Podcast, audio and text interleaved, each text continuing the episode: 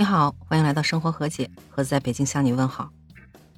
哎，我问您个问题啊，我不知道您知道或者去过一种叫做后备箱集市的夜市吗？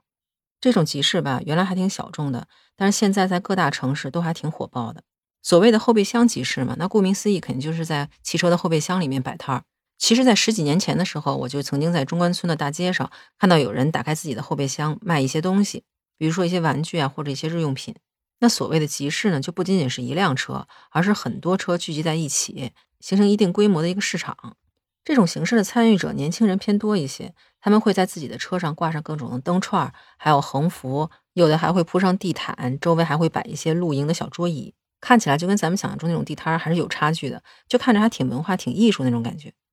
那在这种集市上呢，你不仅能买到美食，包括什么手打柠檬茶、现磨的咖啡，还有一些现制的小点心。还能参与一些小型的游艺活动，或者买到衣服、饰品、盲盒，还有小手办之类的。甚至还有一些摊主提供按摩和采耳之类的服务。而且因为参与的大部分都是年轻人嘛，所以去那儿以后的感觉氛围都特别轻松，而且还能认识一些新的朋友。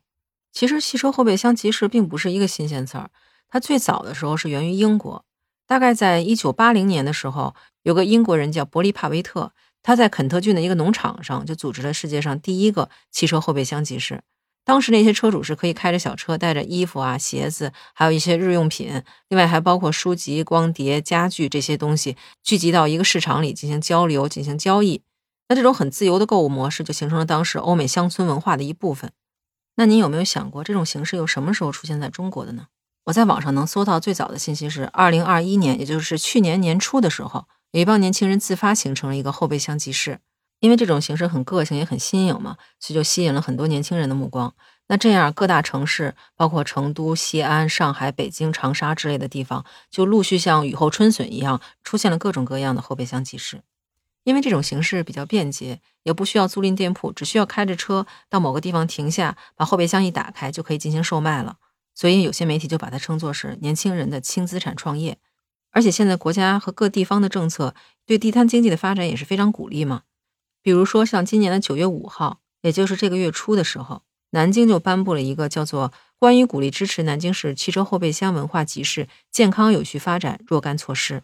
那在这个措施里头，它也是出台了若干项支持鼓励汽车后备箱文化发展的一些条款。而且就在前不久，九月二十二号的时候，上海还修订了《上海市容市貌环境卫生管理条例》。这个条例基本上在二十年内都没有修改过。这次一个比较明显的修改就是取消了禁止路边摊的条款，把这个限定改成了不得占用道路、桥梁、人行天桥、地下通道，还有一些公众场所设摊儿经营，并且销售物品。那这也就意味着，除了这些公共场所外，是可以在国家规定的场所还有时间内摆地摊儿的。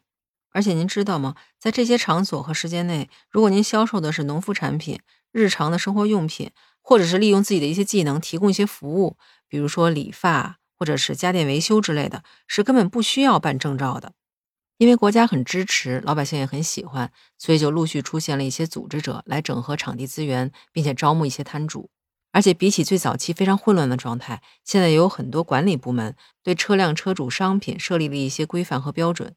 这些集市大概出现的时间都是在晚上，从大概晚上五六点钟到夜里的十点、十一点左右。摆摊的基本都是兼职做这件事儿，而且以年轻人居多。有媒体采访摊主的时候，他们经常会说，其实这种经济形式并不赚钱，每个月能挣的钱也不像媒体宣传的那样能有几千几万的。他们有的人可能一个月只能赚几百块钱，有的能赚几千块钱，这个数额是不等的，而且收入也不是太稳定。很多摊主都表示，之所以做这件事情的话，不仅仅是要卖东西，不仅仅是赚钱，实际上是为了感受一种新潮的娱乐方式和一种社交的体验。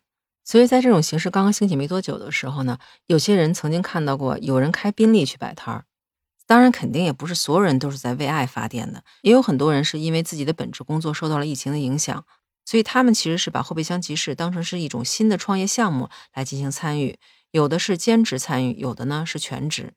而这些摊主的销售模式，我发现大部分都是在线下销售，但是在线上进行宣传。比如说，通过小红书或者是其他一些平台分享自己的照片，这样不仅可以增加店铺的曝光率，也可以通过粉丝的增加来增加自己的客源。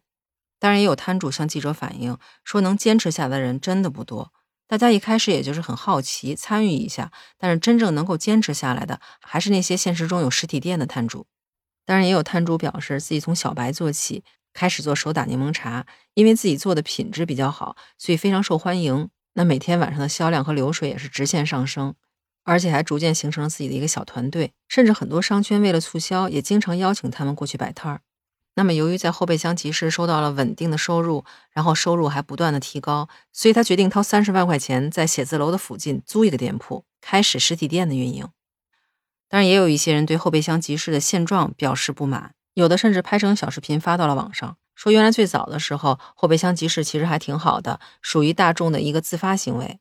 但是他觉得现在这些摆摊的车主就是被割韭菜的一拨人。原因是网上一些组织者一边拿着商家营销的费用，一边收着车主的摊位费，而且为了让更多人能变成他们韭菜，收取管理费，所以经常会鼓吹一晚上能有好几千块钱的收入，一个月就有好几万的收入，但实际情况却相差甚远。他也是劝大家能够理智创业，能够了解更多的情况之后，再选择是不是入局参加这种形式的集市活动。那说了这么多，不知道您对后备箱集市有什么看法？如果有机会、有条件，您会选择参与到其中吗？或者您觉得它是真的会变成一个好的创业机遇，还是会变成别人割韭菜的工具呢？欢迎您留言告诉我，咱们在评论区接着聊。当然，如果您对这种形式很好奇，又没有体验过，这个国庆假期您可以网上搜索一下，您附近是不是有这样的后备箱集市，也可以去那里体验一下。但是如果您喜欢我的专辑，也欢迎订阅评价。那今儿咱们就聊这么多，下期见，拜拜。